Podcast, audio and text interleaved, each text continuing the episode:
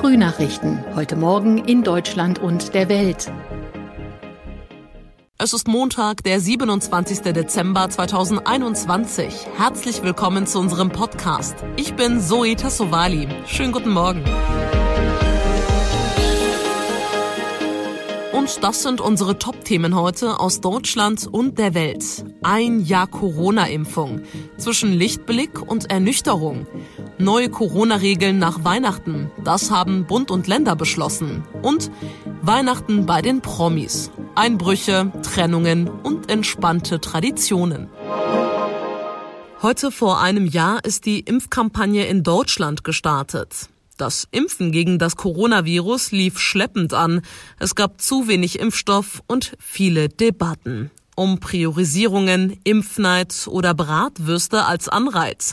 Thomas Bremser, schauen wir doch noch mal zurück. Wie fing denn damals alles an? Ja, einen Tag früher als geplant geht's in Halberstadt in Sachsen-Anhalt los, weil da die ersten Impfdosen schon da sind. In den ersten Wochen werden zunächst die Ältesten geimpft in Alten- und Pflegeheimen. Diesen da, ich kann gerade sagen, gar nicht gemerkt. Ja. Der war ganz toll. Aber schon zu Beginn gibt's Kritik, weil zu wenig Impfstoff da ist. Das Tempo wird zunehmen, verspricht die Kanzlerin. Irgendwann geht's ja dann auch richtig los. Es werden mehr und mehr Impfstoffe zugelassen. Aber es gibt auch immer wieder Rückschläge. Welchen zum Beispiel? Ja, als sich im März Meldungen über seltene Nebenwirkungen mehren, wird das Impfen mit AstraZeneca von jetzt auf gleich gestoppt. Die Entscheidung heute ist eine reine Vorsichtsmaßnahme, sagt der damalige Gesundheitsminister Spahn. Es gibt bei Jüngeren seltene Hirnthrombosen, darum wird Astra erstmal an Ältere verimpft, später wieder an alle, die wollen.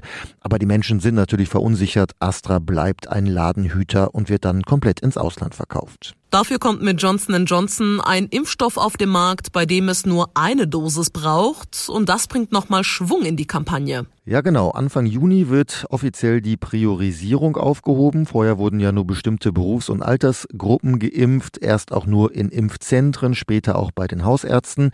Impfneid kommt auf, irgendwie ein typisch deutsches Wort. Es wird dann diskutiert über Lockerungen für Geimpfte, es werden Anreize geschaffen wie kostenlose Bratwürste. Ab August können sich dann auch Jugendliche impfen lassen, später auch Kinder ab fünf. Und seit dem Herbst lassen wir uns jetzt auch boostern. Wie steht es denn da aktuell um die Impfkampagne? Also die Booster-Kampagne läuft. Kanzler Scholz hat vor Wochen schon gesagt, bis Ende des Jahres will er 30 Millionen Boosterimpfungen schaffen. Das klappt auch. Aber es hakt bei den Erstimpfungen. Da will die Regierung 5 Millionen noch überreden bis Ende Januar. Aber das wird schwer, trotz flammender Appelle. Lassen Sie sich impfen zu Ihrem eigenen Schutz, zum Schutz Ihrer Lieben und zum Schutz von uns allen. Von allen, die sich impfen lassen könnten, ist jeder Fünfte noch ungeimpft. Europaweit ein ziemlich schlechter Wert. Und darum werden die Rufe nach einer Impfpflicht auch immer lauter. Im Januar will dann der Bundestag darüber beraten. Im Kampf gegen Corona verschärfen mit Baden-Württemberg, Niedersachsen, Brandenburg und Mecklenburg-Vorpommern heute weitere Bundesländer die Regeln. Kontakte im privaten und öffentlichen Leben werden weiter eingeschränkt. Das hatten Bund und Länder vereinbart. Morgen ziehen dann noch die ausstehenden Länder nach. Kontaktbeschränkungen auch für Geimpfte, von denen nur noch maximal zehn zusammen in einem Raum zum Beispiel Silvester feiern dürfen. Ist ein Beteiligter ungeimpft, sind maximal zwei Gäste erlaubt. Nicht mitgezählt werden Kinder unter 14 Jahren. Das ist die wesentliche Regel, mit denen Bund und Länder die erwartete Omikron-Welle abflachen wollen. Natürlich neben anderen Regeln und Impfen. Unklar, ob uns Omikron im Moment doch schon stärker erfasst, als wir es mitbekommen. Wegen der Feiertage sind die aktuellen Infektions Zahlen des Robert Koch Instituts höchstwahrscheinlich unvollständig. Jan-Henner Reitze, Berlin. Für Queen Elizabeth II. ist es das erste Weihnachten seit dem Tod ihres Mannes Philipp gewesen. Trotz Trauer und Pandemie blickt die Queen positiv in die Zukunft. Larissa Schwedes in London. Wie genau hat denn die Queen ihr Weihnachtsfest verbracht? Ja, anders als geplant hat die Queen das erste Weihnachten nach dem Tod von Prinz Philipp nicht im großen Kreis ihrer Familie auf dem Landsitz Sandringham verbracht, wie sie das vor der Pandemie gern getan hat. Wie viele andere auch hat sie sich wegen der angespannten Corona-Lage für eine kleinere Runde entschieden und mit ihren Söhnen Charles und Edward und einem Cousin und deren Frauen auf Schloss Windsor gefeiert. Ihre traditionelle Weihnachtsansprache hat die Königin ihrem langjährigen Ehemann gewidmet und darin auch all denen Trost ausgesprochen, die in diesem Jahr auch jemanden verloren haben oder nicht mit all ihren Lieben feiern können. Und es gab kurzzeitig Aufregung um einen bewaffneten Eindringling auf Schloss Windsor. Was war denn da los? Ja, das war ein kurzer Schockmoment am ersten Weihnachtstag direkt am Morgen. Laut der Polizei hat ein 19-Jähriger die Sicherheitszone um die königliche Residenz durchbrochen, konnte aber schnell festgenommen werden. Was für eine Waffe der Mann dabei hatte, ist nicht bestätigt. Laut einigen Medien soll es eine Armbrust gewesen sein. Was der Eindringling aber wollte, ist völlig unklar. Ein Hemd, das nicht passt, Parfüm, das nicht wirklich gut riecht, ein Videospiel, das wir schon längst haben. Nicht alle Weihnachtsgeschenke waren ein Volltreffer dieses Jahr und darum heißt es für viele ab heute Geschenke umtauschen. Auf was wir dabei achten müssen, sagt uns jetzt Ivona Husemann von der Verbraucherzentrale NRW. Erste Frage, Frau Husemann. Welche Geschenke kann ich denn in der Regel problemlos umtauschen? Also problemlos Sachen zurückgeben kann man in der Regel, wenn man es online geshoppt hat. Denn da gilt in der Regel das Widerrufsrecht. Das heißt, Sachen ähm, kann ich binnen 14 Tagen widerrufen und dann den Kauf rückabwickeln. Gibt es natürlich Ausnahmen von für verderbliche Ware oder nach Kundenspezifikation gefertigte Sachen, wie zum Beispiel selbstgestaltete Fotokalender, die kann man nicht widerrufen.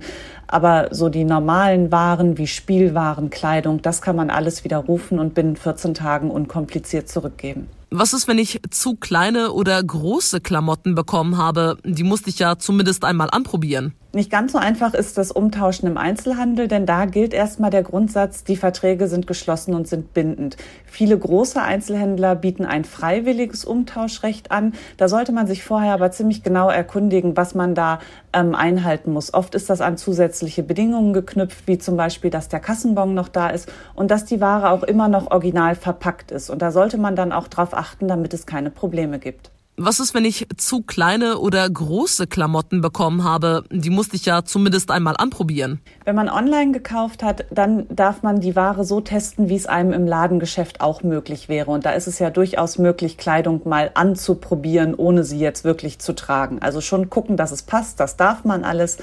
Beim Umtausch im stationären Handel muss man eben gucken, ob man es anprobieren kann, ohne zum Beispiel diese Schildchen zu entfernen. Und es wird zumindest dann schwierig, wenn es sowas wie ein eingepacktes Hemd ist und man diese Verpackung aufreißen muss.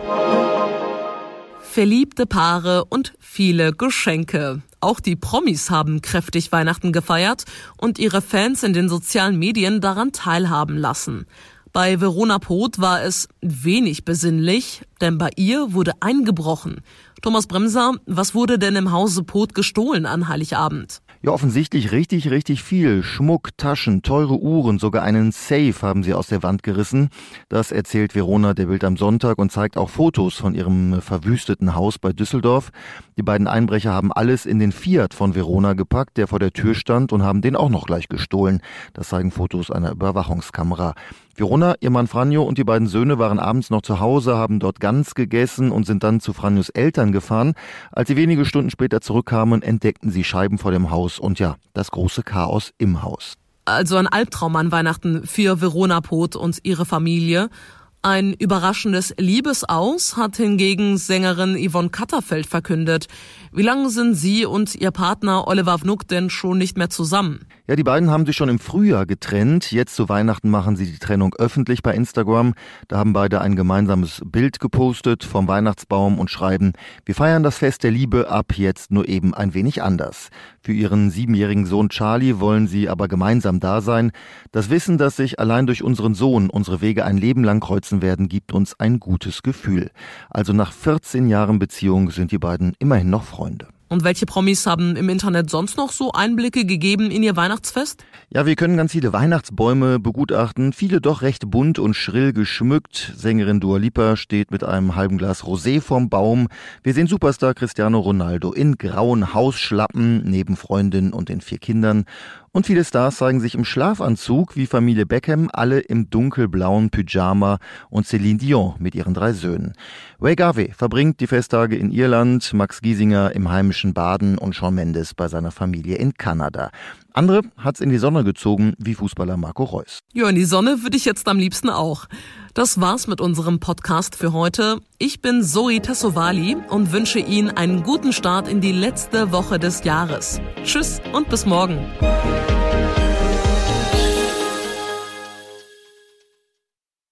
Das waren die Frühnachrichten. Mehr Infos und unsere lokalen Top-Themen auf aachenerzeitung.de und aachenernachrichten.de.